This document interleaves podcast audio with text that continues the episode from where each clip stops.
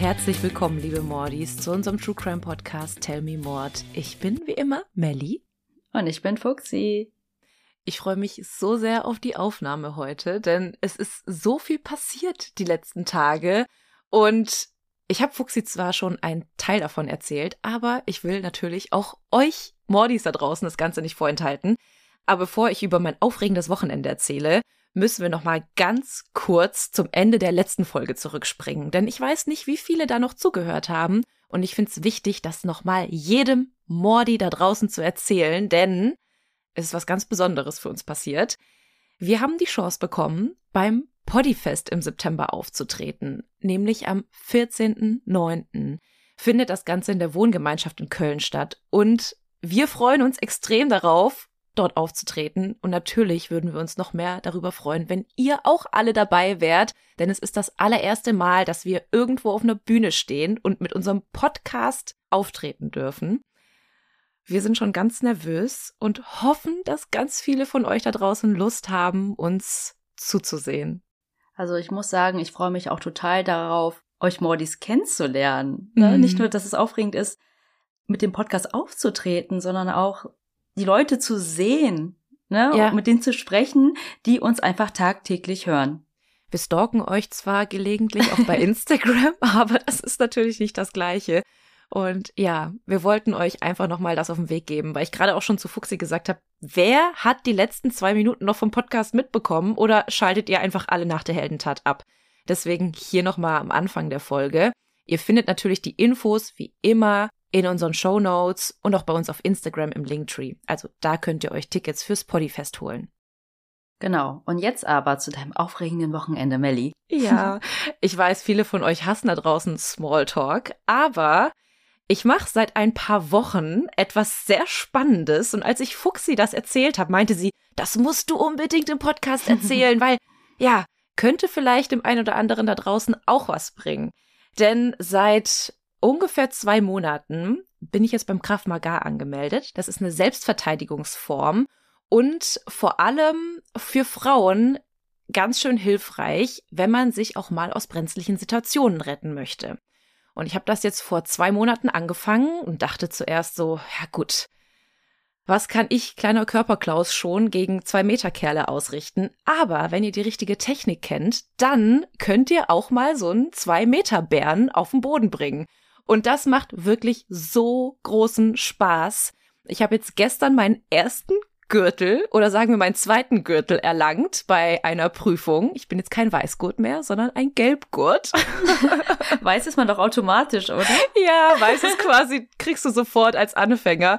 Gelb ist im Grunde auch noch Anfänger, aber es zeigt, dass man die Basis-Grundtechniken erlernt hat und ja, wurde sogar gestern noch vom Trainer gelobt, dass ich ganz besonders gut im Kicken wäre. Kicken, wie sich das anhört. ja, und ich dachte mir, es ist vielleicht ganz cool, gerade in einem True Crime Podcast, darüber zu erzählen, dass es vielleicht auch wichtig sein könnte, sich selbst zu verteidigen. Nicht, dass man jemals in eine brenzliche Situation gelangen möchte, aber wenn es mal dazu kommen sollte, ihr seid alleine unterwegs, ihr fühlt euch unsicher oder seid schon mal in eine komische Situation gekommen, dann finde ich, ist es schon ganz schön gut, wenn man weiß, dass man sich verteidigen kann. Hm. Ja, vielleicht strahlt man das dann auch dann so ein bisschen aus, als wenn man dann, weiß nicht, schneller geht, nach hinten mhm. schaut, ähm, nervös wird und dass dann der potenzielle Angreifer oder die Angreiferin vielleicht dann denkt, okay, das ist kein leichtes Opfer. Mhm. Ich muss auch sagen, es hat auch viel mit meinem Selbstbewusstsein gemacht. Ähm, ich muss natürlich abends auch häufig mit dem Hund raus und es ist jetzt nicht so, als würde ich in der kriminellen Gegend wohnen, das weißt du auch, Fuxi. Aber trotzdem hatte ich das ein oder andere Mal schon ein mulmiges Gefühl, wenn es draußen dunkel wurde und ich musste noch eine kleine Runde mit ihm rausgehen. Leute lungern im Park rum. Ich unterstelle denen jetzt nichts Böses, aber es ist für eine Frau immer ein komisches Gefühl, wenn eine Gruppe von Männern an der Parkbank sitzt und man vorbeiläuft, egal ob mit Hund oder ohne. Und jetzt, seitdem ich weiß, dass ich mich im Worst Case verteidigen könnte, fühle ich mich schon sicherer und selbstbewusster. Hm. Ja, also googelt vielleicht einfach mal, vielleicht gibt's ja sowas bei euch auch in der Nähe und das kann man ja einfach mal ausprobieren, ne? Eben. Ja.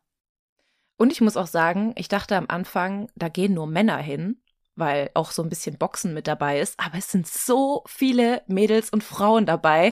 Das macht noch mehr Spaß, weil man sich dann irgendwie auch so untereinander austauschen kann, weshalb die anderen damit angefangen haben. Auch voll cool, um neue Leute kennenzulernen, oder? Ja. Einfach durch Sport. Ja, auf jeden Fall. Es macht echt Spaß. Also kann ich euch wirklich nur ans Herz legen. Und jetzt habe ich schon so viel erzählt. Heute werdet ihr meine Stimme noch ein bisschen länger hören, denn ich bin heute wieder dran mit einem neuen Überthema und einem neuen Buchstaben. Wir sind jetzt schon zum dritten Mal bei den schwierigen Buchstaben angelangt und jedes Mal denken wir, okay, irgendwie, es gibt keine Überthemen mehr, bitte schickt uns Nachschub, aber trotzdem finden wir immer wieder einen Fall, der gut zu den Überthemen passt, so wie auch heute. Und ich recherchiere diesen Fall jetzt schon seit Wochen. Und kurz vor dieser Aufnahme, beziehungsweise kurz vor der Aufnahme für den letzten Fall, hat uns eine Nachricht erreicht, die sich genau diesen Fall gewünscht hat. Die Nachricht hat sich das gewünscht. Die Nachricht. Ich weiß leider nicht mehr, wer uns das geschrieben hat, aber ich glaube, der Mordi da draußen weiß es. Denn was diesen Fall so besonders macht, ist, dass es nicht nur der Mörder geschafft hat, im Rampenlicht eines True Crime Falls zu stehen, sondern auch dessen Bruder unfreiwillig der Protagonist eines eigenen True Crime Falls geworden ist. Wir sind heute bei Y wie Yosemite Killer. Liebe Mordis, wir haben heute einen ganz besonderen Werbepartner für euch, denn heute könnt ihr nicht nur mit unserem Code sparen, sondern ihr spart mit jeder einzelnen Bestellung automatisch. Es geht heute um Motatos. Vielleicht hat der eine oder andere bereits von ihnen gehört, denn Motatos rettet Lebensmittel, die es aufgrund von Überproduktion zum Beispiel oder Saisonalität oder von zu kurzem oder teils überschrittenem MHD nicht in den regulären Handel geschafft hätten. Und wie schon gesagt, ihr könnt hier richtig geile Schnäppchen ergattern, denn die Lebensmittel und auch Drogerieprodukte könnt ihr mit bis zu 80% Rabatt kaufen. Und wir mussten natürlich auch zuschlagen und haben heute unsere Box zugeschickt bekommen, die wir gemeinsam mit euch auspacken wollen. Ich hole das mal ganz kurz. Oh. oh Mann, das ist ganz schön schwer. Ja, ich weiß auch, was wir uns bestellt haben, dass es so schwer ist. Wir haben uns hauptsächlich für Sachen entschieden, die wir ohnehin im Alltag gebrauchen können. Zum Beispiel hier, Melli, schau mal. Unser beider Lieblingsmilchersatz.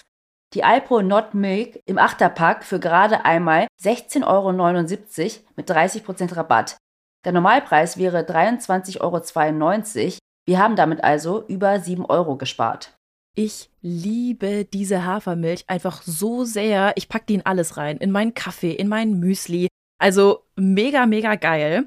Aber, Moment, ich muss mal gucken, was wir hier noch haben. Eieiei. Oh, ich habe hier noch was ganz Leckeres. Da mussten wir sofort zuschlagen, als wir das gesehen haben. Nämlich haben wir uns Bio-Edamame Fettuccine bestellt, die regulär 4 Euro pro Packung kosten würden. Also finde ich persönlich ziemlich teuer und mache immer einen großen Bogen darum, weil ich die einfach so gerne mag, aber es nicht einsehe, so viel Geld auszugeben. Aber bei Motatos gab es ganze 68% Rabatt. Also wie krass bitte. Und wir haben gerade mal 1,29 Euro bezahlt. Ja, total. Meistens hat mich hier wirklich der Preis vor einem Kauf abgeschreckt. Ich schaue aber mal weiter, was wir noch so haben. Oha, hier mein Daily Allrounder, der Express Benz Vollkorn Naturreis, den ich fürs Mittagessen gerne schnell in die Mikrowelle packe. Den haben wir hier für 35% weniger ergattern können. Den liebe ich auch so sehr. Ich nehme mir den wirklich fast jede Woche mit auf die Arbeit ins Büro, wenn es einfach mal schnell gehen muss in der Mittagspause. Und guck mal, Fuxi, ich habe mich hier besonders drauf gefreut. Das sind Gemüsechips. Da kosten zwei Packungen gerade nur 2,38 Euro. Und ich würde sagen, der nächste Filmabend kann kommen. Und wahrscheinlich wird es mal wieder eine True Crime Doku. Sehr wahrscheinlich. Aber für mich darf es bei einem Filmeabend auch gerne mal süß sein. Dafür habe ich mir erstmal 21% reduzierte Oreos bestellt. Du schwörst ja auf Oreos, denn die sind ja sogar vegan. Genau. Und ich muss gerade ein bisschen schmunzeln, denn ein Unboxing in einem Podcast ist wirklich ziemlich dumm. Aber Lebensmittel verschwenden ist noch viel dümmer, Leute. Vor allem bei so niedrigen Preisen. Und das Geile ist, ihr könnt bei uns sogar doppelt sparen, denn mit unserem Code TellMeMod 15, alles groß und zusammengeschrieben, spart Ihnen nochmal 15% extra. Dieser Code ist gültig bis zum 31.03.2024 und alle weiteren Infos und Links zur Website findet ihr wie immer in unseren Show Notes. Und wir schauen jetzt einfach mal weiter, was wir noch so alles Leckeres in unserer Box finden können. Der Yosemite Nationalpark ist einer der bekanntesten Nationalparks in den Vereinigten Staaten. Er liegt in Kalifornien und ist etwa 300 Kilometer östlich von San Francisco. Der Nationalpark erstreckt sich auf 3081 Quadratkilometer entlang der westlichen Hänge des Hochgebirges Sierra Nevada.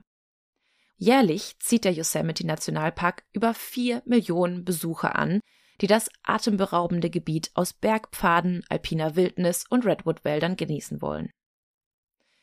Der Yosemite lockt dabei seine Besucher durch 1300 Kilometer lange Wanderwege, 560 Kilometer lange Straßen, die zu diesen führen, und 2600 Kilometer Flüssen, die zum Kanufahren einladen und auch zum Raften. Das Yosemite-Gebiet gilt dabei als eines der schönsten landschaftlichen Attraktionen Amerikas und ist ein absolutes Must-See für jeden Touristen da draußen. So lockt es auch die 43-jährige Carol Sand, ihre 15-jährige Tochter Julie und deren 16-jährige Freundin Silvina Pelosso, eine argentinische Austauschschülerin, im Februar 1999 in den Yosemite Park. Nachdem die drei in San Francisco gelandet waren, mietete Carol ein Auto für sie. Einen roten Pontiac Grand Prix von 1999. Damit machen sich die drei Frauen auf den Weg in Richtung des 300 Kilometer entfernten Yosemite Nationalparks. Ziel war die Cedar Lodge in El Portal, die am Westhang des Yosemite Nationalparks liegt. Und ich musste natürlich erstmal googeln, ob es diese Lodge auch noch gibt. Hm. Und es gibt sie tatsächlich noch. Eine Nacht für drei Personen kostet 280 Euro bei Booking. Und dann habe ich mal geschaut, was vergleichsweise Zimmer im Yosemite kosten. Und es ist kein günstiges Ausflugsziel.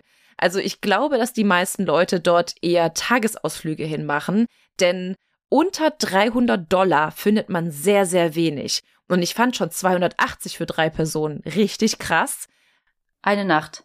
Eine Nacht, ja. Und es ist nicht mal ein schönes Zimmer. Also es ist wirklich so ein typisches Motel, wie man es aus amerikanischen Serien kennt. Nicht schön, eher was für so ein One-Night-Stand. Mhm, Stundenhotel. Und, ja, und nicht wirklich für ein schönes Familienwochenende.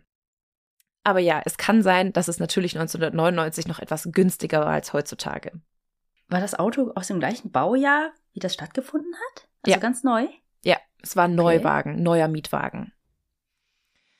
Die drei kamen früh am 14. Februar in der Herberge an, wo bereits das Zimmer für sie reserviert worden war. Carol und ihr Ehemann Jens waren beide prominente Immobilienmakler in der Gegend von Stockton. Und sie hatten Silvina, also die argentinische Austauschschülerin, jetzt seit mehreren Wochen in ihrer Obhut. Sie sollte drei Monate bei der Familie verbringen, die ihr bereits die Bay Area und Disneyland gezeigt hatte.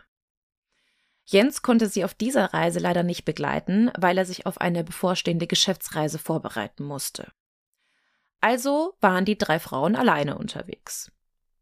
Am 15. Februar, also einen Tag nach ihrer Ankunft, wanderten die drei Frauen stundenlang durch den Yosemite Park und genossen die atemberaubende Natur. Sie schauten sich die riesigen, hundert Jahre alten Mammutbäume an, bestaunten die Flüsse und wanderten entlang der kilometerlangen Wanderwege. Als sie dann am selben Abend, erschöpft vom ereignisreichen Tag, in die Lodge zurückkehrten, beschlossen sie sich nur noch ein paar Filme vom Service-Schalter der Lodge auszuleihen, um sich die in ihrem Zimmer anzusehen. Sie wollten nämlich ganz früh ins Bett und am nächsten Tag früh auschecken, um so früh wie möglich loskommen zu können. Denn sie hatten geplant, Jens, also Carols Mann, am Flughafen von San Francisco zu treffen und dann gemeinsam nach Arizona zu fliegen. Er sollte dort dann an einem Geschäftstreffen teilnehmen und die Frauen wollten sich den Grand Canyon anschauen.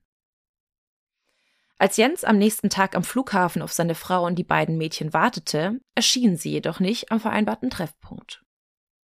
Aber das beunruhigte Jens erstmal noch nicht, denn sie hatten besprochen, falls sie sich verpassen sollten, würden sie einfach schon mal vorfliegen. Und in Zeiten, wo es noch kein Handy gab, war es dann schwierig, sich am Flughafen irgendwo zu begegnen. Schick mir deinen Live-Standort. ja, das war leider nicht ganz so möglich damals. Wenn man sich dann verpasst hat oder der eine zu spät kam, ja, wenn das halt vorher schon so besprochen war, dann fliegt natürlich der eine schon mal vor. Also flog Jens ohne seine Frau und die Mädchen nach Phoenix. Und spielte an demselben Tag sogar noch tagsüber eine Partie Golf. Aber als sich seine Frau daraufhin immer noch nicht bei ihm meldete, wurde er langsam unruhig. Er rief schließlich die Polizei an. Diese fuhren direkt zur Lodge und befragten die Mitarbeiter, ob die Frauen überhaupt ausgecheckt hatten aber die Mitarbeiter des Gästehauses behaupteten bei der Reinigung nichts Ungewöhnliches in den Zimmern vorgefunden zu haben. Also sie waren auch weg. Sie waren weg. Die Koffer waren weg, das Auto war auch nicht mehr da und auch die Schlüssel waren am Empfang hinterlegt. Hm. Das Einzige, was jetzt merkwürdig war, war die Tatsache, dass sie den roten Pontiac nie bei der Autovermietung abgegeben hatten. Weil diese ganzen Infos hatte der Mann auch. Ne? Was war die Autovermietung? Hat er dann da angerufen oder hat die Polizei das irgendwie in Erfahrung gebracht?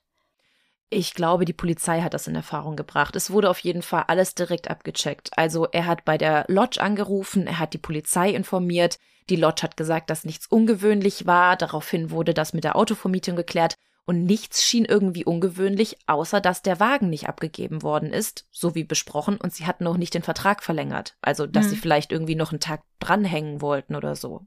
Ja. Also beginnt jetzt die örtliche Polizei und auch die Sicherheitskräfte vom Yosemite Park, das Gebiet zu durchsuchen, in dem die drei Vermissten zuletzt gesehen wurden. Der anfängliche Verdacht war, dass sie möglicherweise noch eine Wanderung eingeschoben haben und irgendwie von den Hauptwanderwegen abgekommen sind und sich daraufhin in dem Labyrinth aus unübersichtlichen Wanderwegen verirrt haben könnten. Jens ganz eigene Theorie war, dass sie vielleicht einen Autounfall hatten und gar nicht bis zur Autovermietung kamen. Denn in der Lodge schien ja noch alles normal gewesen zu sein. Es vergehen Tage und sogar Wochen, und keine Spur von den Frauen. Vier Wochen lang durchkämmen Beamte, die Familien und auch Freiwillige das Gelände der Sierra Nevada Mountains und den Yosemite Nationalpark. Mit Hubschraubern, zu Fuß und auch auf Skiern, denn die Hochgebiete sind tatsächlich noch verschneit. Hm. Sie hatten durch den Hubschrauber die Hoffnung, wenn sie schon nicht die Frauen finden konnten, dann vielleicht den auffallend roten Pontiac, mit dem sie unterwegs waren. Denn Jens glaubte ja an die Unfalltheorie. Aber nachdem die Tage und Wochen vergingen und plötzlich Carols Brieftasche seltsamerweise auf einer Kreuzung im 170 Kilometer entfernten Modesto in Kalifornien gefunden wurde, dachten die Beamten langsam nicht mehr, dass es sich um einen Unfall handelte. Es gab zwar zu diesem Zeitpunkt noch keine Beweise, die irgendwie ermöglichten festzustellen, ob es tatsächlich ein Unfall war oder ein Gewaltverbrechen, aber durch die Entdeckung von Carols Brieftasche fingen die Beamten an, tatsächlich an ein Gewaltverbrechen zu glauben. Denn wie sollte sonst die Brieftasche 170 Kilometer entfernt auftauchen? Hm. Bei dem Unfall wäre das ja immer noch in der gleichen Gegend. Eben, genau. Oder zumindest in der Nähe von San Francisco. Aber Modesto ja. war noch mal ganz woanders. Zumindest nicht auf derselben Route, die die Frauen genommen haben mussten. Hm. Die Beamten befragten jetzt mögliche Zeugen rund um den Fundort der Brieftasche. Hausbesitzer, Geschäftsinhaber und andere, die vielleicht irgendwas gesehen haben könnten.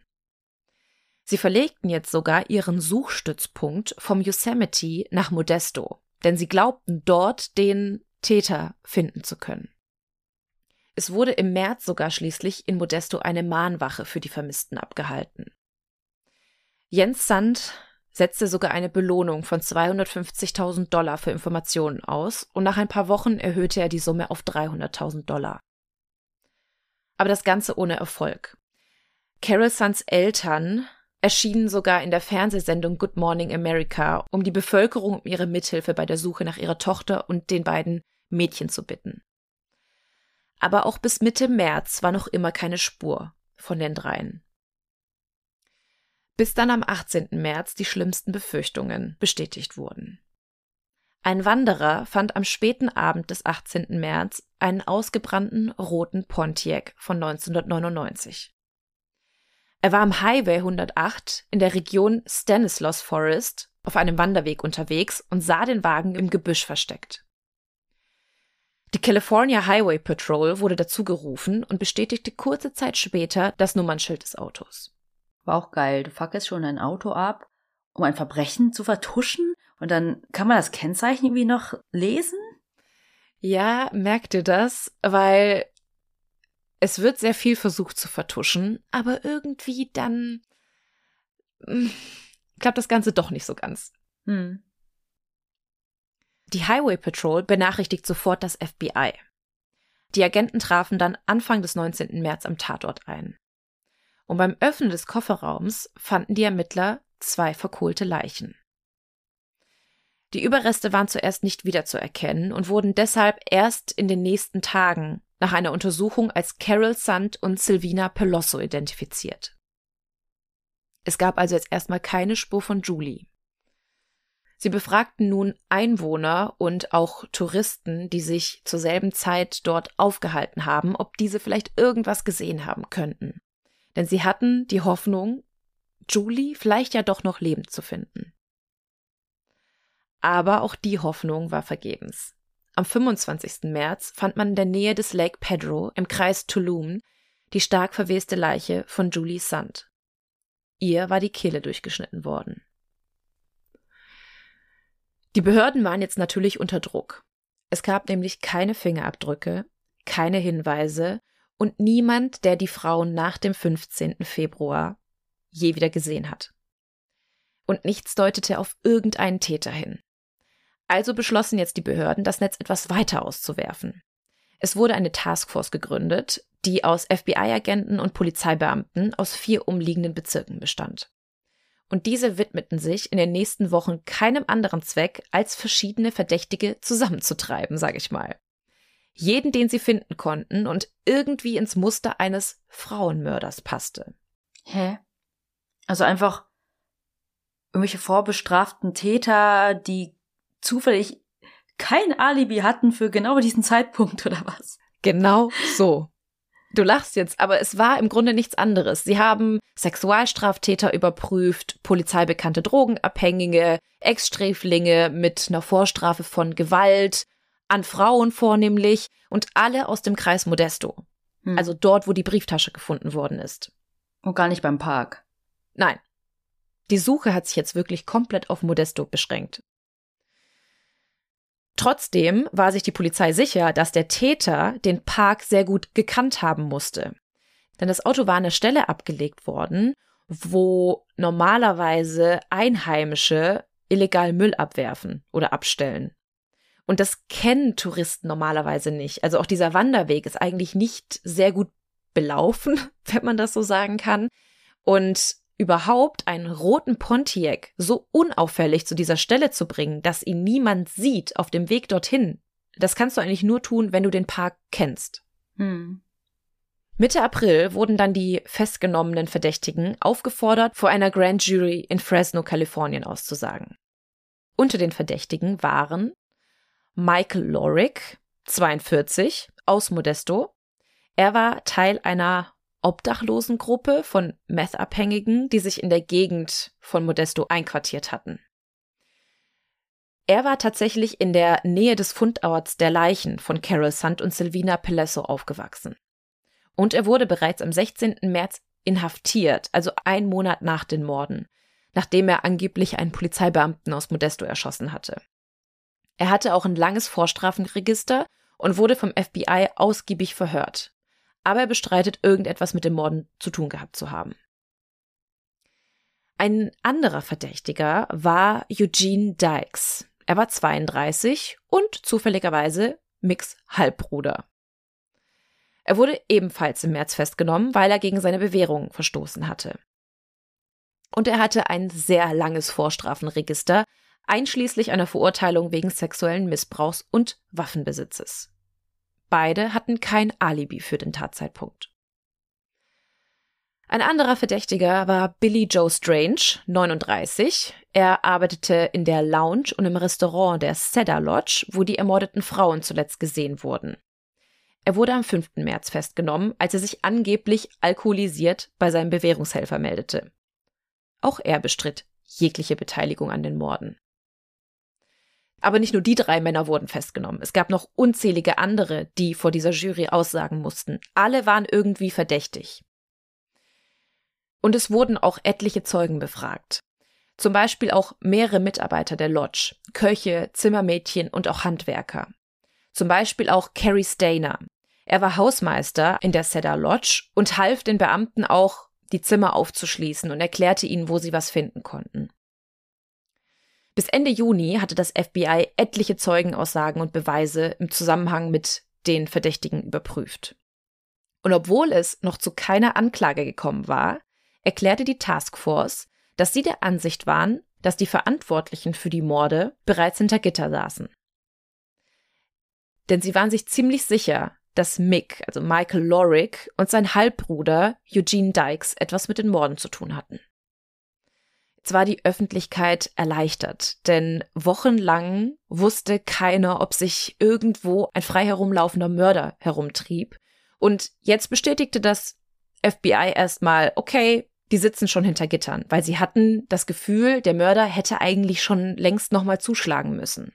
Da sind sie auch direkt dann von einem Serientäter ausgegangen. Ja, aber es war schon sehr merkwürdig, dass der dann direkt drei Frauen auf einmal umgebracht hat. Und sie dachten sich auch, dass der Mörder das vielleicht nicht zum ersten Mal gemacht hat, sondern vielleicht schon mal Polizei bekannt war oder schon mal einen Mord begangen haben könnte. Hm. Auch der ganze Park und die Mitarbeiter dort atmeten auf, denn es war ja natürlich auch ein großer Image-Schaden für den gesamten Yosemite Park. Drei Wochen nachdem das FBI die Aussage gemacht hatte, wurde der Fall allerdings wieder aufgenommen. Denn jetzt war tatsächlich ein viertes Opfer nur wenige Kilometer von der Cedar Lodge entfernt gefunden worden. Aufgrund eines Hinweises eines Anrufers, der sich Sorgen um den Verbleib seiner Freundin Joey Ruth Armstrong gemacht hat, fanden die Parkwächter am Morgen des 22. Juli ihre verstümmelte Leiche. Sie wurde hinter einem Campingplatz neben ihrem Bungalow in der Forester-Gemeinde entdeckt. Die 26-jährige Joey war beim Yosemite-Institut angestellt. Sie lebte in einem Bungalow, der extra für Parkarbeiter war, neben einem Campingplatz. Joey hatte vor, an dem Abend des 21. Juli einen Freund in Sausalito, Kalifornien zu besuchen und hatte bereits ihr Auto dafür gepackt. Als sie aber nicht wie geplant auftauchte, hatte ihr Freund die Polizei gerufen. Als die Beamten an dem Bungalow ankamen, fanden sie den gepackten Wagen vor ihrem Bungalow vor. Nachdem sie für vermisst erklärt worden war, gingen die Beamten dann zu einer nahegelegenen Wiese in der Nähe des Bungalows. Diese Wiese neben einem Bach war nämlich ihr Lieblingsplatz gewesen. Das wusste ihr Freund aus Sausalito und erzählte es den Beamten. Und tatsächlich lag dort Joeys Leiche mit abgetrenntem Kopf. Ihr Kopf lag nur zehn Meter weiter in einem Bach. Nachdem das FBI den Fall ja eigentlich abgeschlossen hatte, blieben sie zuerst ruhig, weil sie meinten, der Fall müsse jetzt erstmal neu bewertet werden und sie wollten sich zuerst nicht eingestehen, dass es sich vielleicht tatsächlich um denselben Täter handeln könnte. Denn dann wären ja die Verdächtigen die ja bereits im Gefängnis saßen, die falschen. Finde ich aber auch so krass, ne, dass die dann einfach da die Zeit absitzen müssen, ohne dass eigentlich irgendwas Handfestes dafür spricht. Nee, die wurden ja festgenommen bereits wegen anderer Delikte. Also die saßen schon im Gefängnis. Der eine ja, weil er anscheinend einen Polizeibeamten erstochen hatte und der andere, weil er gegen seine Bewährungsauflagen verstoßen hatte. Also hm. waren die schon inhaftiert, so oder so. Und deswegen haben die die auch noch gar nicht angeklagt, weil die meinten, ja, die sitzen ja sowieso jetzt in Gewahrsam. Wir warten jetzt einfach ab, bis sie diese Strafe abgesessen haben und dann klagen wir sie erst an. Hm, okay, sorry, jetzt habe ich es verstanden, dass sie dann nur im Pool von Leuten, die in U-Haft sitzen oder mhm. hinter Gitter sitzen, geguckt haben. Ich dachte erst auch, draußen mal irgendein Zeuge gesagt hat, hier könnte vielleicht der da sein. Aber so Hä? war es auch teilweise. Also Ja, es vorher, war, ne? Genau, es war eine Mischung dadurch. Also sie haben geschaut, wer ist vielleicht gerade noch auf freiem Fuß. Es war ein Zufall, dass die beiden schon im Gefängnis Mhm. saßen, kurz vorher. Sie waren aber beide noch zum Tatzeitpunkt auf freiem Fuß, klar. Muss Hatten, ja. ja, hatten aber kein Alibi dafür. Hm. Das wär's ja. Wir konnten die Tat gar nicht begangen haben. Wir Ja. saßen im Gefängnis. Hä? Ihr wart's trotzdem, ihr passt Ja. ins Bild. Prison Break. Kurz. Am Samstag, dem 24. Juli, innerhalb von 48 Stunden nach dem Mord an Joey, gab das FBI jetzt aber auf einer Pressekonferenz bekannt, dass ein Mann wegen dringendem Mordverdachts in Haft war. Und dass in Kürze eine bedeutende Ankündigung erfolgen würde. Jetzt habe ich ja vorhin von den möglichen Verdächtigen und von Zeugen erzählt. Ich habe auch den Namen des Täters genannt. Was glaubst du, wer könnte es gewesen sein? Der Halbbruder. Einfach mal so. ins Blaue Random. geraten. Ja, weil ich finde, dieses, ja, der andere, der Teil einer Obdachlosengruppe gehört, weiß ich nicht. Das war zu random. Keine Ahnung. Also du denkst jetzt auch eher an die, die auch von dem FBI verdächtigt wurden. Ach so, oder, okay, wenn du so fragst, der Mann. Nee, tatsächlich war der Verdächtige, der nun in Gewahrsam war, der 37-jährige Carrie Stainer, der Hausmeister der Cedar Lodge. Ah, okay. Der galt von Anfang an eigentlich nicht zum verdächtigen Kreis. Und wir kommen jetzt auch gleich dazu, wie es dazu gekommen ist. Aber ich fand es jetzt auch witzig, dass du auch erstmal nicht an ihn gedacht hast. Hm. Ja, du hast ihn so ganz kurz erwähnt. Mhm. Er hat ja noch den Beamten geholfen, er hat die Zimmer aufgeschlossen, er hat ihnen gezeigt, wo alles ist. Genau wie der Guide bei dem Panama-Fall. Ja, ja, der wurde auch nicht verdächtigt zuerst. Carrie wurde ja zuerst nur routinemäßig befragt und galt auch überall nur als Mr. Nice Guy. Also auch alle Einheimischen waren total geschockt, als sie gehört haben, dass er jetzt verdächtigt war oder tatsächlich die Morde begangen haben könnte. Aber Carrie gesteht nur kurze Zeit später die Morde an allen vier Frauen. Die Restaurantleiterin der Cedar Lodge, Kathy Hefner, sagte, die meisten von Carrie Stainers Kollegen würden wahrscheinlich sagen, dass sie vollkommen verstehen, warum er das FBI so lange getäuscht hat. Er war einfach nicht der Killertyp, kein Unruhestifter, nie gewalttätig. Seine einzige Begegnung mit dem Gesetz betraf den Konsum von Marihuana. Und die Beamten haben ja schon irgendwie nach Gewaltverbrechen geschaut, ne? Mhm, genau. Und Carrie hatte überhaupt keine Vorstrafen. Also abgesehen halt von Marihuana-Besitz. Er war eher ruhig, aber freundlich. Er war so der nette Handwerker von der Cedar Lodge. Und das Einzige, was ihn ein bisschen weird machte, war, dass er gelegentlich an, F kommt's. an den FKK-Strand ging, um dort nackt Sonnen zu baden und zu wandern. Nackt. Ja, tatsächlich nackt. Aber was viele nicht wussten, war, dass es in Carrie schon lange brodelte. Seit er elf war, verfolgten ihn Tagträume über Morde an Frauen.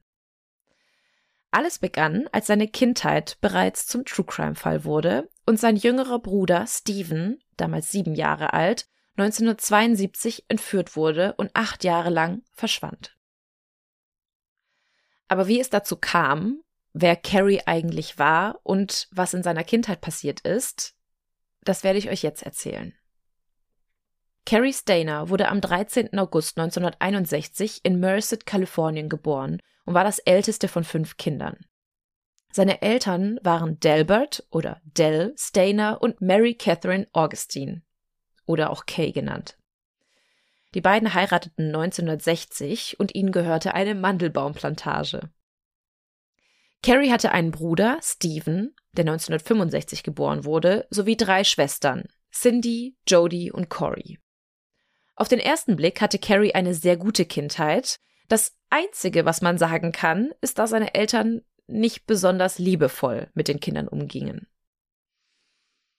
Der Mangel an Zuneigung hatte aber nichts mit Carrie zu tun, seine Eltern kannten es einfach nicht anders. Seine Mutter wuchs in einer christlichen Familie auf und besuchte ein religiöses Internat, in dem sie körperlich und psychisch misshandelt wurde. Aber nicht nur dort. Sie wurde sogar von ihrem Vater sexuell missbraucht und immer wenn sie weinte, wurde sie bestraft. Aufgrund dessen verließ die Mutter dann bald die christliche Kirche und wurde Teil des Mormonentums. Und sie selbst beschreibt sich sogar später als nicht liebevolle Mutter.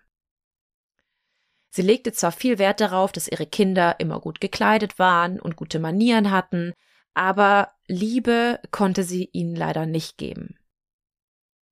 Als Carrie dann geboren wurde, konnte es seine Mutter kaum ertragen, wenn er schrie oder weinte.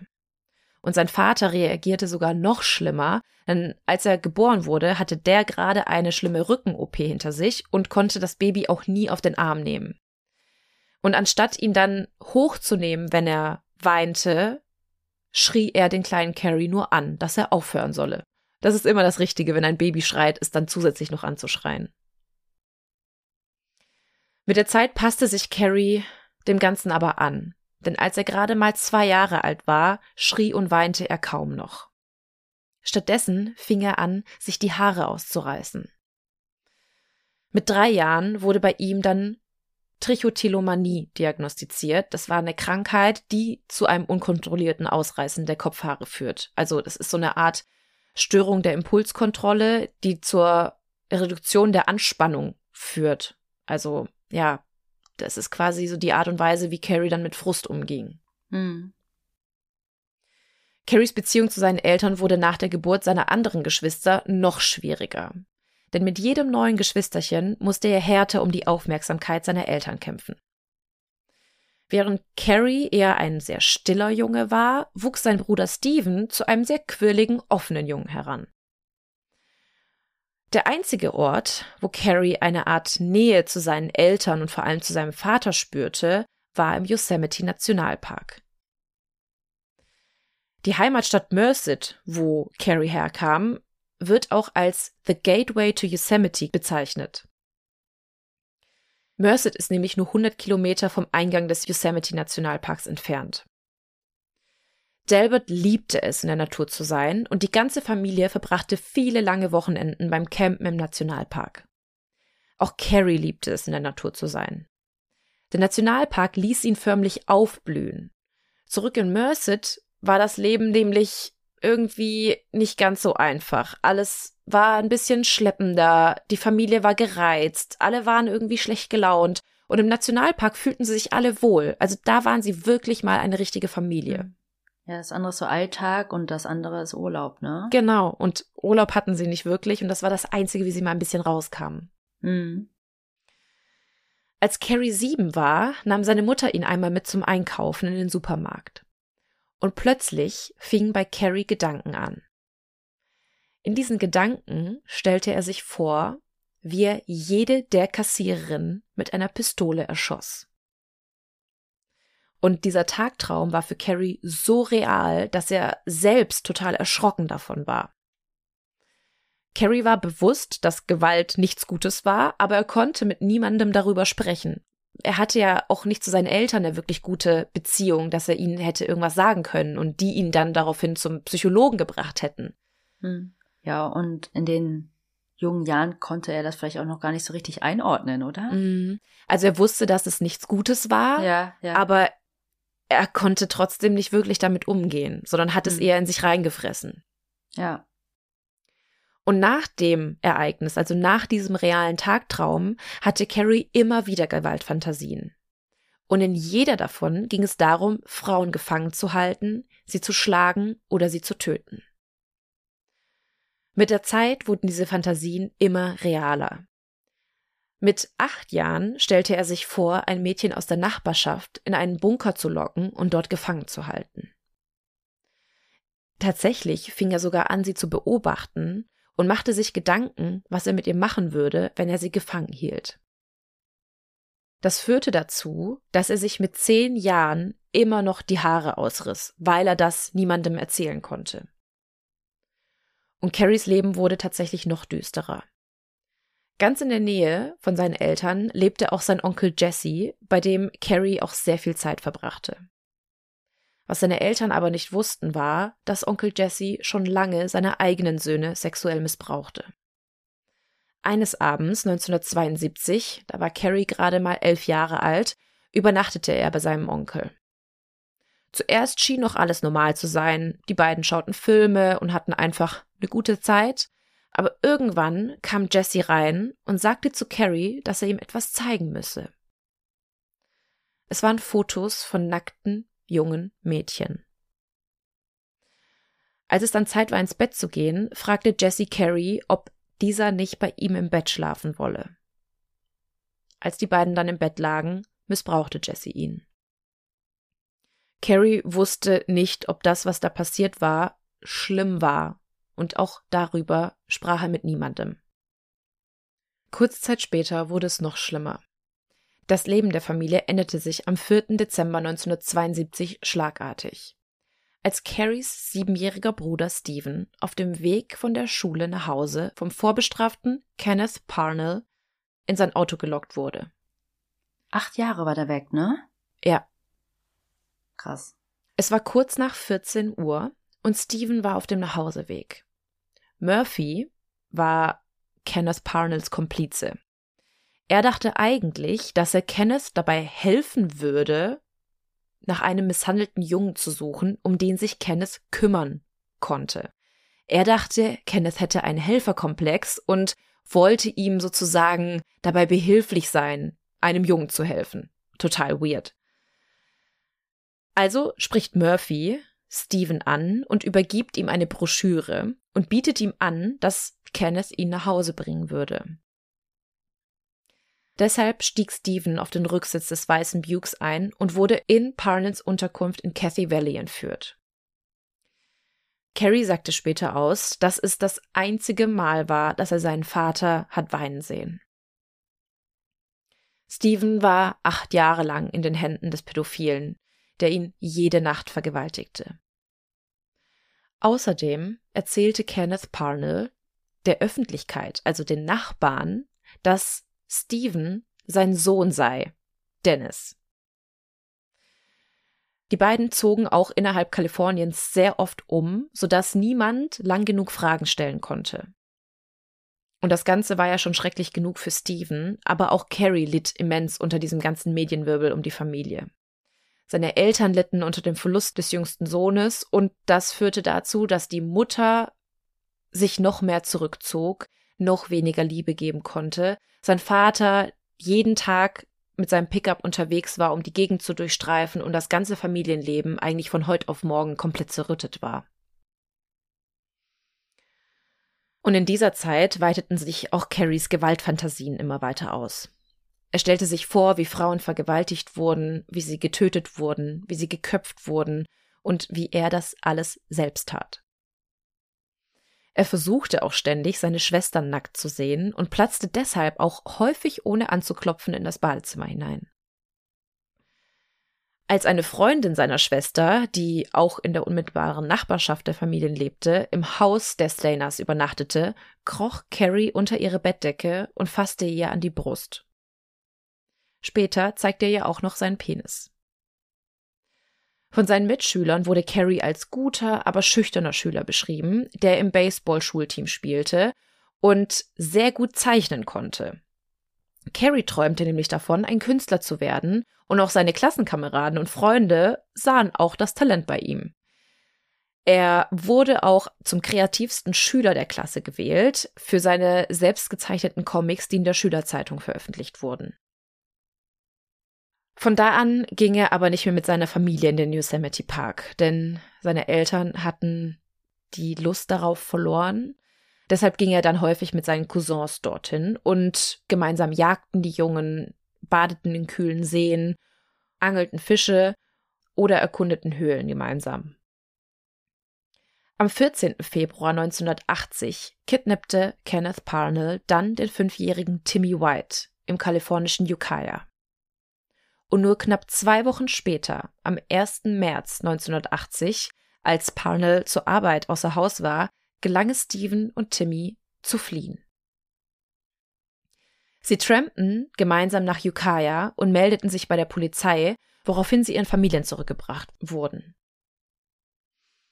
Nach der Rückkehr wurde Steven dann als Held gefeiert, der es aus den Fängen des Pädophilen geschafft hatte und rückte auch in den Fokus der Öffentlichkeit.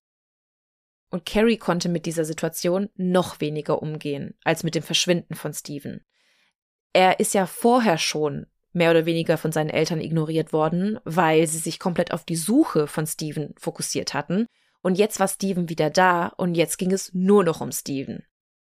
Es war ja klar, dass die Eltern sich gefreut haben, dass der Junge wieder da war, aber ja, Carrie war schon eifersüchtig auf die ganze Aufmerksamkeit, auf die Geschenke, auf alles, was sich um Steven drehte.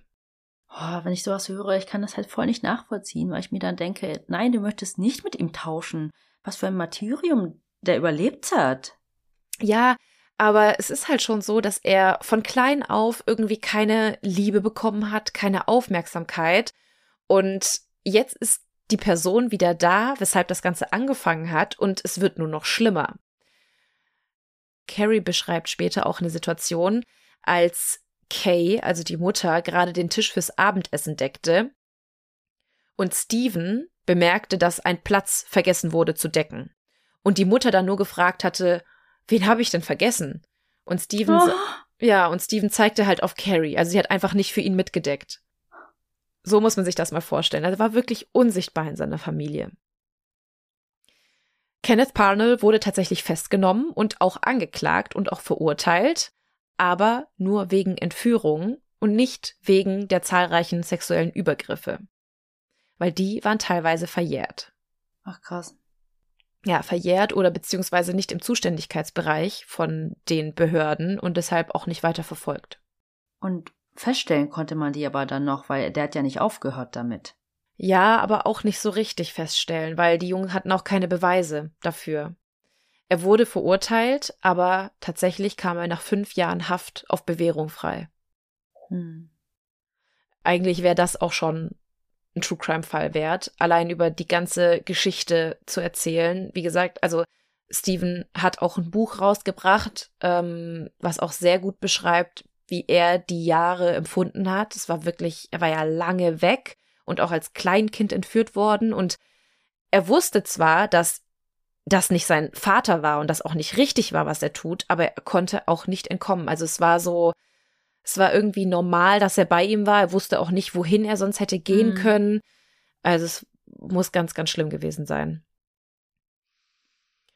Auf jeden Fall führte das ganze Zusammenleben mit seiner Familie dazu, dass sich Carrie noch einsamer fühlte als sonst. Den Traum, Künstler zu werden, gab Carrie auch bereits in seinen frühen Zwanzigern wieder auf. Nach seinem Abschluss an der Merced California High School arbeitete Carey als Fernsehinstallateur. 1989 hatte er vor einer Freundin einen Nervenzusammenbruch und erzählte ihr, dass er das Bedürfnis hatte, seinen Chef zu ermorden. Und im selben Jahr starb dann sein Bruder Steven auf dem Heimweg von seiner Arbeit bei einem Motorradunfall. Und obwohl das Verhältnis zu Steven ja nicht mehr wirklich gut war, nachdem er zurückkam, brach trotzdem für Carrie eine Welt zusammen. Von da an ging er immer öfter allein in den Yosemite Park, um jetzt tatsächlich die Existenz von Bigfoot zu beweisen. Und das ganze Familiendrama spitzt sich zu, als er im Dezember 1990 seinen Onkel Jesse erschossen in dessen Wohnung auffindet. Er hatte zu dem Zeitpunkt mit ihm zusammengelebt und obwohl sein Onkel ihn vergewaltigt hatte, war das für Carrie wirklich ein kompletter Einbruch in seinem Leben. Carrie versuchte da zum ersten Mal einen Selbstmordversuch. Er wollte sich selbst mit einer Kohlenstoffmonoxidvergiftung umbringen. Aber das gelang ihm nicht. 1995 ging er dann freiwillig in Behandlung. Zwei Jahre später, 1997, stellt die Cedar Lodge ihn als Handwerker ein und überlässt ihm eine kleine Wohnung im Dachgeschoss. Die Manager fanden ihn sehr fleißig und ehrlich. Bei seiner Arbeit führte er technische und hauswirtschaftliche Aufgaben aus, die von der Behebung elektrischer und mechanischer Störungen bis hin zur Lieferung zusätzlicher Handtücher und Bettwäsche an Gäste gingen. Normalerweise aß er Mittag und Abendessen im Hotelrestaurant und entspannte sich oft nach der Arbeit bei einem Bier und einer Schüssel Suppe. 1997 schien es für Carrie dann zum ersten Mal in seinem Leben wirklich gut zu laufen. Er war in den Yosemite Park, seinem Lieblingsort, gezogen und arbeitete als Hausmeister in der Cedar Lodge. Er hatte einen guten Job, er hatte genügend Freizeit, gute Freunde und tatsächlich auch das erste Mal eine Freundin. In dem Jahr lernte er nämlich eine Kellnerin aus dem Hotelrestaurant kennen. Sie hatte zwei kleine Töchter, die Carrie förmlich vergötterten. Er schenkte ihnen Kuscheltiere und spielte mit ihnen, und sie liebten es, mit ihm durch den Park zu tollen und sich die Geschichten über Bigfoot erzählen zu lassen. Ach, das Projekt. Ja, daran arbeitet er immer noch. Aber obwohl es ihm oberflächlich gut zu gehen schien, fühlte Carrie, dass ihn seine Zwangsgedanken nie wirklich losließen. Er hatte immer noch die Gewaltfantasien, die er normalerweise aber gut abschwächen konnte, indem er Marihuana rauchte und raus in die Natur ging. Aber jetzt war es plötzlich so, dass Frauen und junge Mädchen plötzlich überall zum Greifen nah waren und die Versuchung für ihn einfach zu groß war.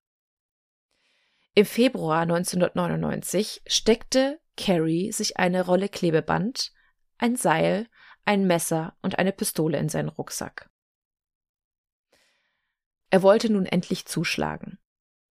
Er setzte sich am 15. Februar in seinen Truck und fuhr zum Haus seiner Freundin, wo sie mit ihren zwei Töchtern lebte. Ursprünglich hatte Carrie vor, seine Freundin und die Kinder zu vergewaltigen und zu töten. Aber als er zu ihrem Haus kam, sah er, dass ein Mann bei ihnen war. In Carries Fantasie war die Familie allein und er war nicht darauf vorbereitet, dass ein anderer Mann auch dort war und er ihn hätte auch töten müssen. Also ging er geknickt zurück zur Cedar Lodge. Als Carrie dann bei der Lodge ankam, fuhr er ziellos über den leeren Parkplatz. Und als er sah, dass sich dort ein einziges Auto aufhielt, wurde er plötzlich hellhörig. Er schaute kurz in das Apartment, auf dessen Parkplatz der Wagen stand, und sah, dass sich dort im Zimmer 509 zwei Mädchen im Teenageralter und eine ältere Frau befanden. Alle drei schauten fern. Es waren, wie man wahrscheinlich ahnen kann, Carol Sand, ihre Tochter Julie und ihre Freundin Silvina. Im Gegensatz zu seiner Freundin und den zwei Töchtern waren die Frauen allein. Carrie legte sich also jetzt einen neuen Plan zurecht. Als erstes warf er die Sachen aus seinem Rucksack in einen Werkzeugkasten und klopfte an die Türen neben dem Zimmer, in dem sich die drei befanden. Und jetzt rief er laut hörbar, dass er der Hausmeister sei und etwas überprüfen müsse. Er log ja nicht, er war ja wirklich der Hausmeister. Hm. Er wollte, dass die Frauen das aber hörten und sich in Sicherheit wiegen konnten, damit sie ihn hoffentlich sofort hineinließen. Als er dann das Zimmer 509 erreichte, öffnete Carol die Tür und Carrie sagte, dass er wegen eines Lecks in einem Zimmer im ersten Stock gekommen war. Und Carol witterte aber, dass irgendwas nicht stimmte. Zuerst wollte sie ihn tatsächlich nicht hineinlassen. Aber er bestand darauf, dass er unbedingt das überprüfen müsse, weil sonst ein schlimmer Wasserschaden entstehen konnte, und schließlich willigte sie ein. Er ging jetzt zuerst ins Badezimmer, und tat ein paar Minuten so, als würde er an irgendwas herumschrauben. In Wirklichkeit nahm er aber die Pistole aus dem Werkzeugkasten. Carrie kam jetzt aus dem Badezimmer und richtete die Waffe auf Carol. Danach fesselte und knebelte er Carol und die beiden Mädchen mit dem Klebeband. Als sie sich nicht mehr wehren konnten, brachte Carrie, Julie und Silvina ins Badezimmer und ging zu Carol zurück, die auf dem Bett saß. Er holte jetzt das Seil aus dem Werkzeugkasten und strangulierte Carol. Carrie berichtet später, dass es schwieriger war, als er erwartet hatte und er länger brauchte, als er dachte. Hm. Das Thema hatten wir ja auch schon mal, dass es so viel Kraft benötigt, ne? Hm. Und dabei hatte er schon ein Seil und es ist wohl einfacher, mit einem Seil jemanden umzubringen, als mit den bloßen Händen, aber trotzdem war es wohl sehr, sehr schwierig. Hm. Er brachte jetzt Carols Leiche in den Kofferraum des Pontiacs. Danach ging er zu den Mädchen zurück ins Zimmer. Dort vergewaltigte und folterte er die zwei. Es erregte ihn zwar zuerst, aber nach einigen Stunden, sagte er später, entsprach das Ganze nicht mehr dem, was er sich jahrzehntelang vorgestellt hatte. Weil das Problem war, Silvina weinte ständig und war zu verängstigt, um Carries Anweisungen zu befolgen. Und das brachte Carrie aus dem Konzept. In seiner Vorstellung waren die Mädchen unterwürfig und taten alles, was er wollte und jammerten nicht herum. Also es war einfach eine Diskrepanz zwischen Realität und seiner Vorstellung. Hm. Und als Silvina nicht aufhörte zu weinen, strangulierte Carrie schließlich auch sie mit dem Seil. Dann ging er zurück zu Julie und brachte sie in ein anderes Zimmer, damit sie nicht sehen konnte, was er mit Silvina gemacht hatte. Er hatte allen vorher die Augen verbunden. Julie war eher bereit, Carrie zu gehorchen, was ihm besser gefiel, aber auch da entsprach es nicht seiner Vorstellung. Vor allem war das Problem, dass er Probleme hatte, eine Erektion zu bekommen.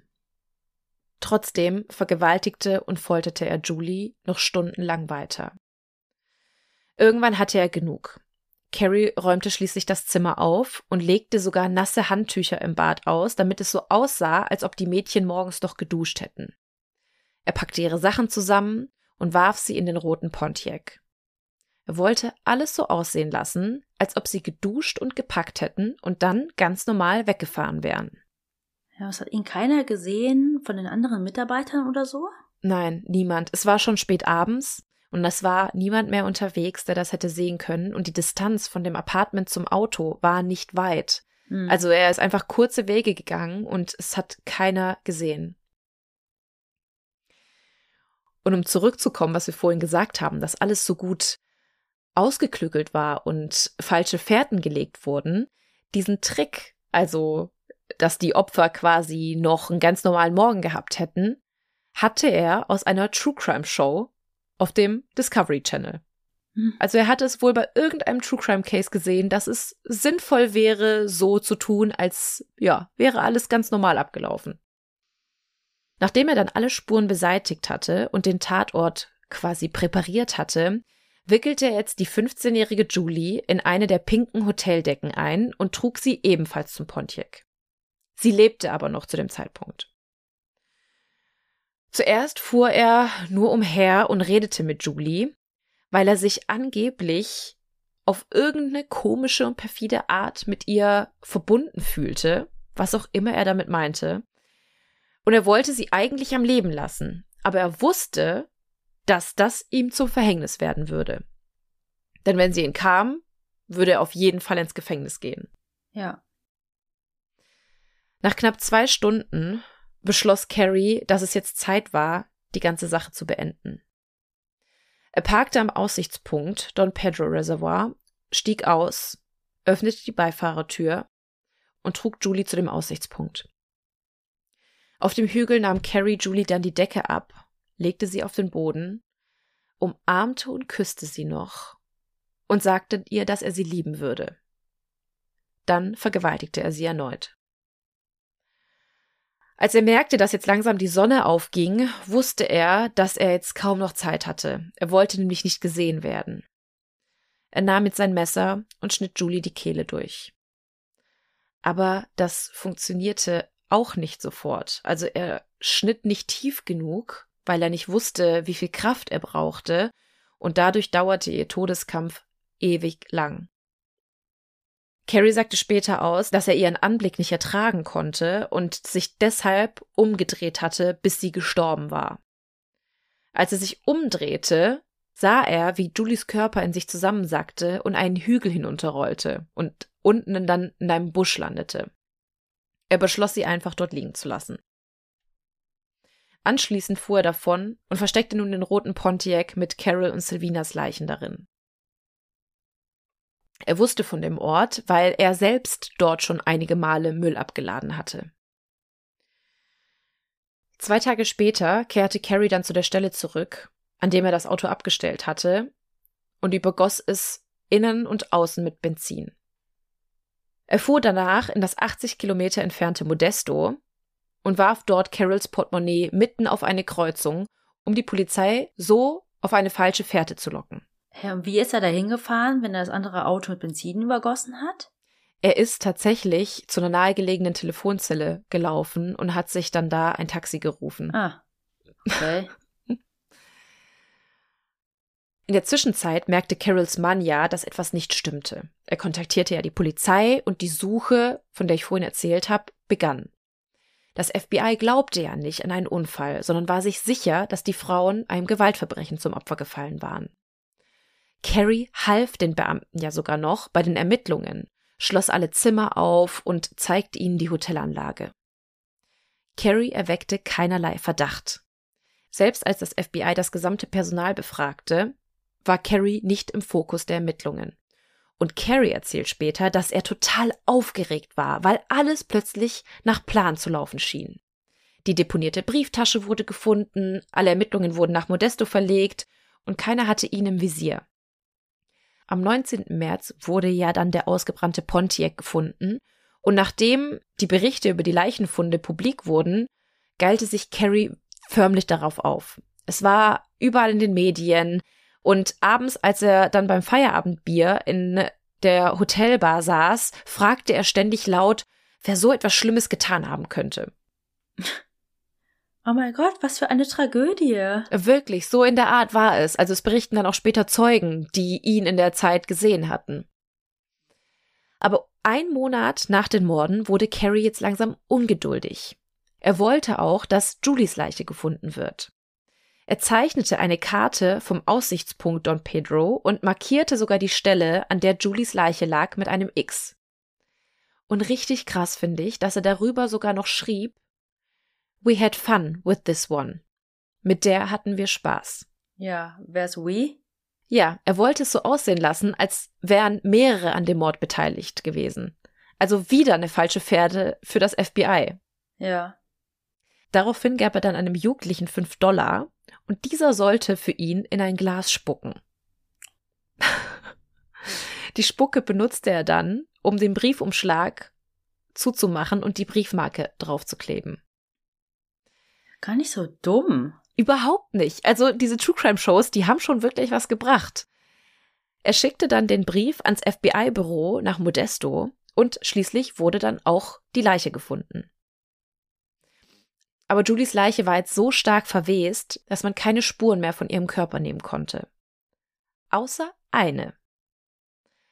Du kannst dich ja bestimmt an die pinke Decke erinnern, in mhm. die er sie gewickelt ja. hatte. Und die hatte er nicht wieder mitgenommen. Die Fasern hätten die Beamten jetzt eigentlich direkt zur Lodge führen müssen, weil mhm. überall in der Lodge, in jedem Zimmer waren diese pinken Hoteldecken. Also kennst das ja in Hotels, die haben immer dieselben Decken überall und genau so eine war das. Oh mein Gott, Melly, wir müssen da hinreisen, um festzustellen, ob die die immer noch benutzen. Ich habe auf den Fotos geguckt, ich habe ja. sie nicht sehen können, zumindest waren sie nicht pink. Vielleicht haben sie die mittlerweile auch ausgetauscht, aber ich ja, konnte keine pinken Decken erblicken. Also da, da war sowieso nichts pink, sondern eher in so einem komischen Rot mit rotem Teppich und alles sehr altbacken. Also, eigentlich hätten die Beamten direkt auf die Lodge kommen müssen. Aber das taten sie nicht, weil sie sich ja schon total auf die Verdächtigen eingeschossen mhm. hatten. Auf Michael, Mick Lorick und den Halbbruder Eugene Dykes. Mhm. Und wie es der Zufall will, hatten sie nicht nur kein Alibi für die Tatnacht, sondern sie fanden auch heraus, dass die rosa Deckenfasern auch genau mit Faserproben aus den Autos der beiden übereinstimmten. Und so war sich dann das FBI sicher, dass die Brüder die Morde begangen hatten. Carrie war jetzt total euphorisch, weil nicht nur, dass es geklappt hatte, die Beamten auf eine falsche Fährte zu führen, es gab jetzt tatsächlich konkret Verdächtige, die dafür angeklagt werden sollten, was er getan hatte. Und jetzt dachte er natürlich, er wäre sicher. Also ging er am 21. Juli 1999 mit seinem Truck in die kleine Gemeinde Foresta. Dort dachte Carrie bereits einmal Bigfoot gesehen zu haben, und deswegen war er regelmäßig dort, um Bigfoot vielleicht nochmal erneut sehen zu können. Aber dort angekommen sah er eine kleine Hütte, vor der die 26-jährige Joey Armstrong gerade ihre Sachen ins Auto packte. Carrie versteckte sich im Schatten der Bäume und beobachtete sie. Joey war für Carrie das perfekte Opfer. Sie war jung und allein. Er wollte aber nicht angreifen, ohne vorher sicher zu gehen, dass wirklich niemand in der Nähe war. Er kam also langsam aus seinem Versteck und sagte Joey Hallo.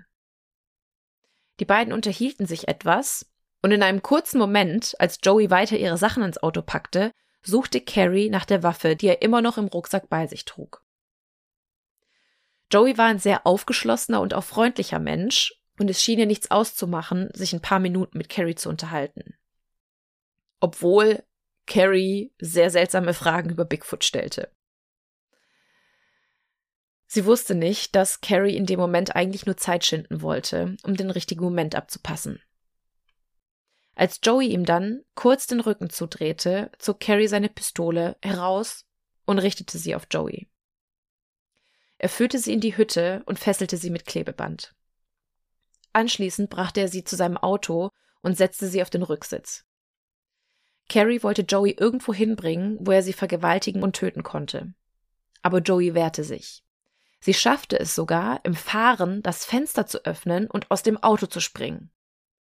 Sie lief daraufhin in den Wald zu ihrer Lieblingsstelle. Carrie die ganze Zeit hinter ihr. Schließlich holte er sie ein, und obwohl sich Joey die ganze Zeit wehrte, schaffte es Carrie, ihr die Kehle durchzuschneiden. Aber das machte jetzt seine Fantasie komplett kaputt. Er wollte sie ja erst missbrauchen und jetzt war sie schon tot. Genau das. Und Nekrophilie ist nicht für jeden was, wahrscheinlich. Nee, auf jeden Fall nicht für Carrie. Seine Fantasie war es ja, sie zu vergewaltigen, sie zu foltern, sie zu quälen und vor allem, dass sie unterwürfig war. Aber Joey mhm. wehrte sich ja die ganze Zeit. Und als er ihr dann die Kehle durchschnitt, hatte er nun so viel Kraft aufgewendet, nachdem es ja bei Julie nicht sofort funktionierte, dass er ihr sogar den Kopf abtrennte. Oh Gott. Carrie überlegte sogar kurz, ihren Kopf zu behalten. Oh Gott. Aber er wusste, dass ihm der Kopf natürlich zum Verhängnis werden würde, wenn dieser gefunden wird. Entschuldigen Sie, was haben Sie da bei sich? Ein Schrumpfkopf. Ja. Nee, also warf er dann den Kopf in den Bach und ließ den Körper einfach liegen.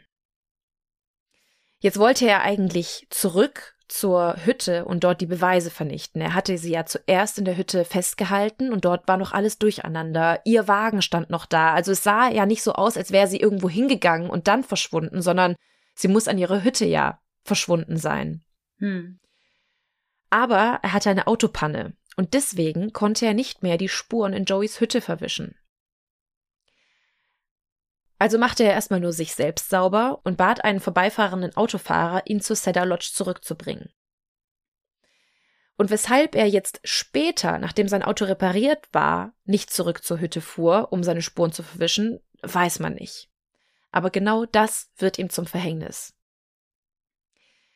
Denn Joey war ja mit ihrem Freund verabredet. Und als sie an dem Abend nicht kam, war der total misstrauisch, rief natürlich auch sofort bei den Parkrangern an und die merkten auch sofort, dass etwas nicht stimmte. Hm. Die Musik war nämlich nicht abgestellt worden. Ihr Auto stand noch dort. Alles war durcheinander und es sah nicht so aus, als wäre Joey freiwillig gegangen. Als die Beamten dann die Gegend um die Leiche herum untersuchten, fanden sie sehr viele Spuren.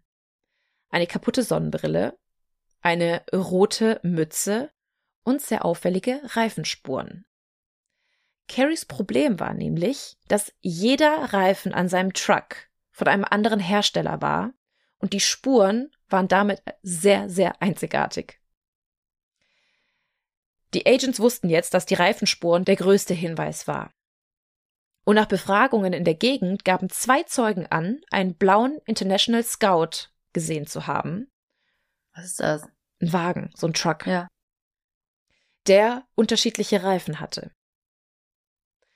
Die Agents gaben dann eine Suchmeldung nach dem Truck heraus und zwei Parkranger fanden ihn auch sehr schnell. Er stand am Highway an einer Parkbucht und Carrie war auch nicht weit entfernt davon. Er sonnte sich nämlich nackt am Ufer des Merced River. Classic Carrie. Mhm. Das war auf jeden Fall sein Fable. Sie stellten ihn daraufhin auch sofort zur Rede, durchsuchten seinen Rucksack, aber sie fanden jetzt erstmal nichts Ungewöhnliches. Darin waren nur Sonnencreme, eine Mundharmonika, Sonnenblumenkerne und ein True Crime Roman. Oh Gott, wir sollten aufhören mit dem Podcast. Wir geben auch zu viele Handlungsanweisungen hier. Absolut, wirklich. Sie mussten jetzt aber erstmal wieder gehen lassen. Daraufhin befragten sie weiter die Leute in der Gegend und diese gaben an, einen Mann gesehen zu haben, der sich sehr nach Carrie anhörte. Sie gingen erneut zu ihm, aber diesmal fotografierten sie seine Autoreifen. Carrie wusste jetzt, dass es nun brenzlig wurde, also packte er seine Sachen. Und wo fuhr er hin? In den Park. Nein? Jein. Ja, in den Park, aber zu einem FKK-Resort.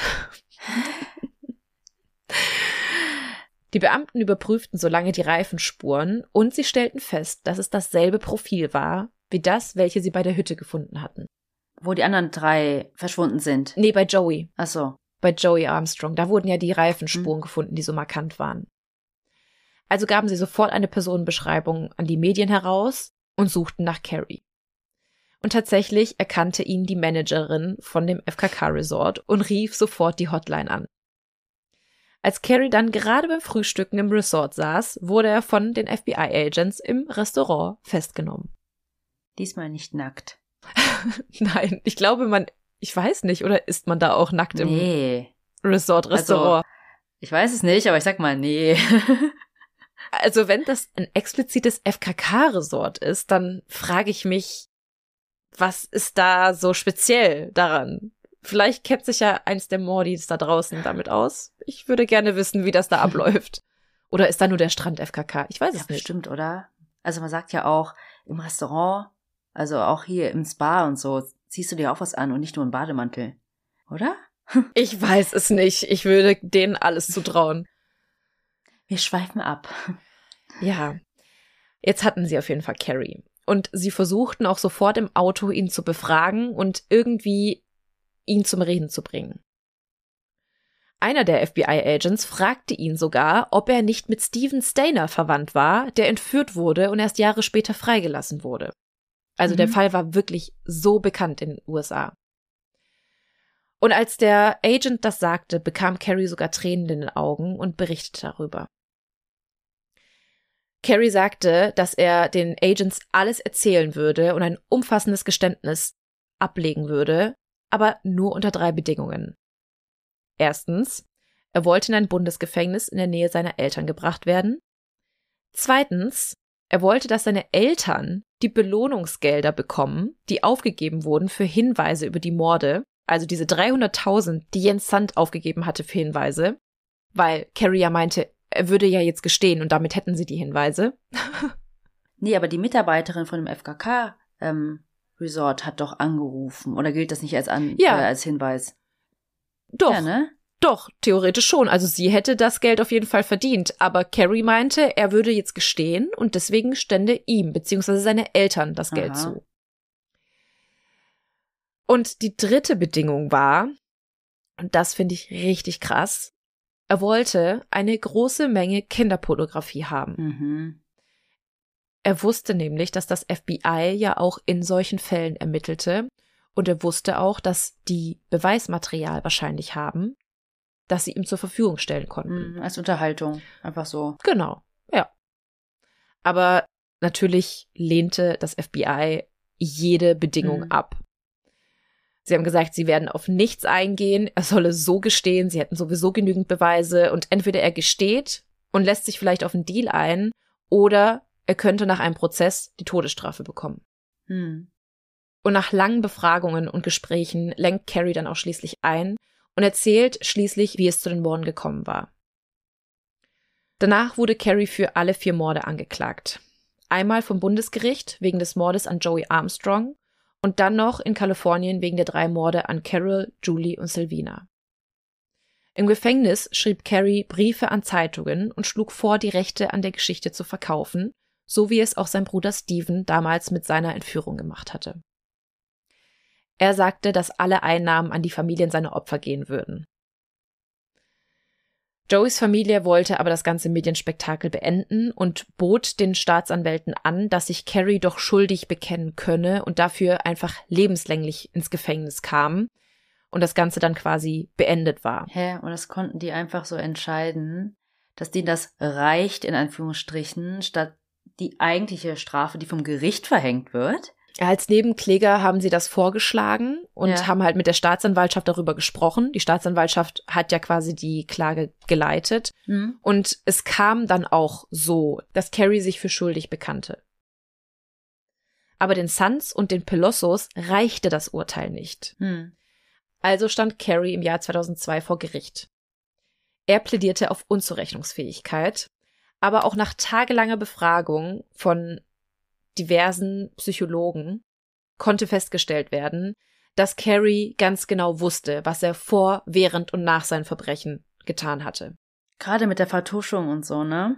Ja, und es war auch alles geplant. Er hat ein Seil eingepackt, eine Pistole mhm. eingepackt. Er war total berechnend. Er hat vorhin in den Nachbarzimmern geklopft, damit sie sich in Sicherheit wiegen konnten. Also es war schon sehr berechnend. Die Psychologen diagnostizierten ihm zwar eine leichte autistische Störung, eine Zwangsstörung und auch Anzeichen auf Schizophrenie und einen leichten psychotischen Schub, aber trotzdem sagen sie, dass er zum Zeitpunkt der Verbrechen zurechnungsfähig war. Hm. Aus diesem Grund wurde er von der Jury am 12. Dezember 2002 im Sinne der Anklage für schuldig befunden und zum Tode verurteilt. Er kam in die Todeszelle des St. Quentin State Prison das berühmt-berüchtigte.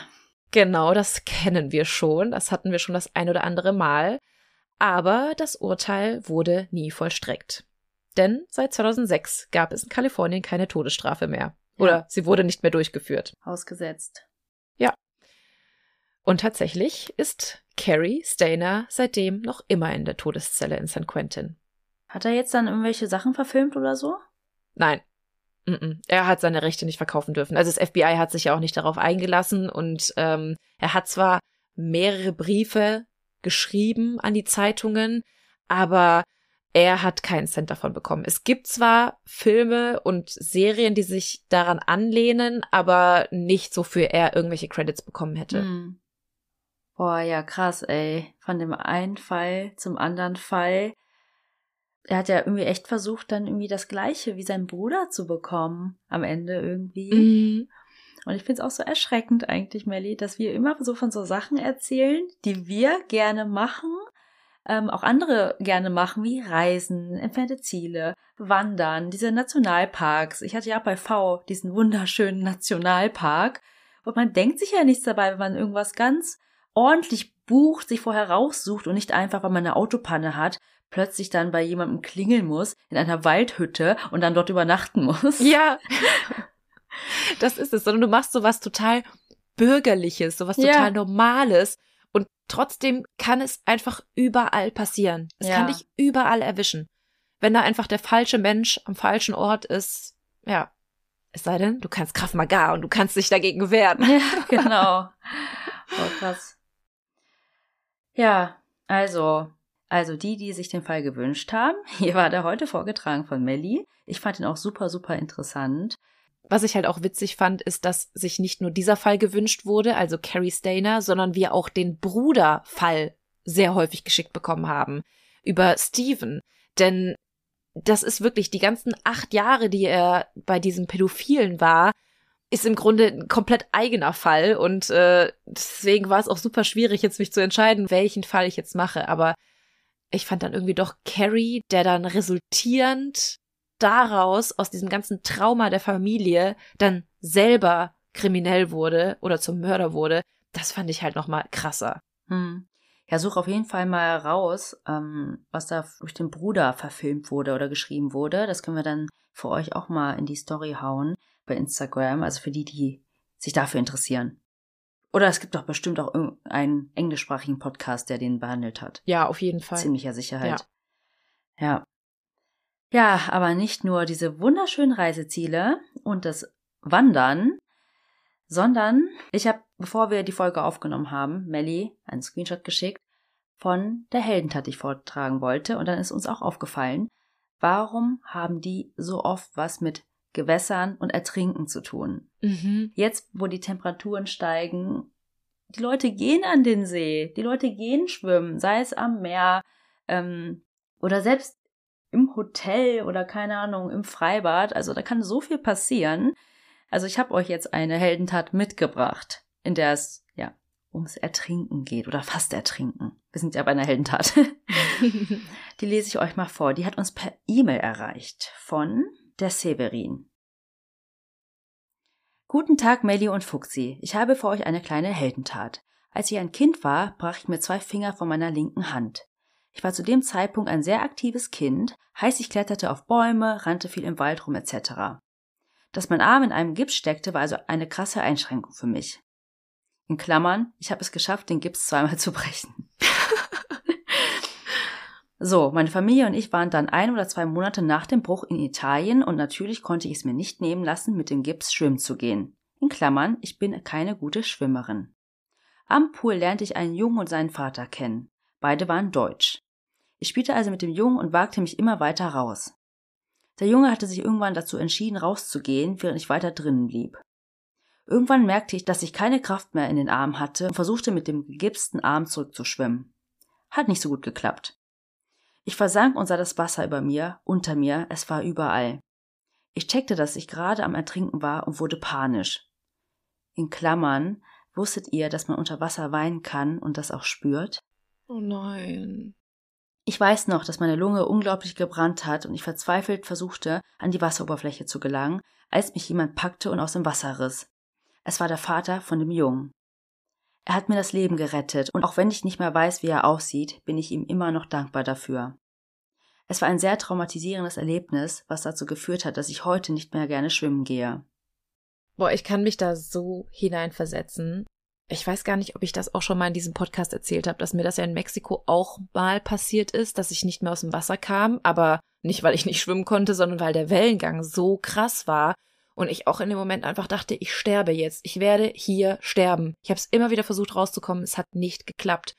Und wenn dann überall Wasser ist und du nicht dagegen ankommst, du verzweifelst einfach und danach fand ich das auch richtig schlimm, weil ich mich nicht mehr getraut habe, ins Wasser zu gehen. Hm. Also nicht mehr bei auch nur annähernd starkem Wellengang. Ich habe mich nicht mehr getraut. Ich hatte sofort Tränen in den Augen, ich habe gezittert, ich hatte Panik.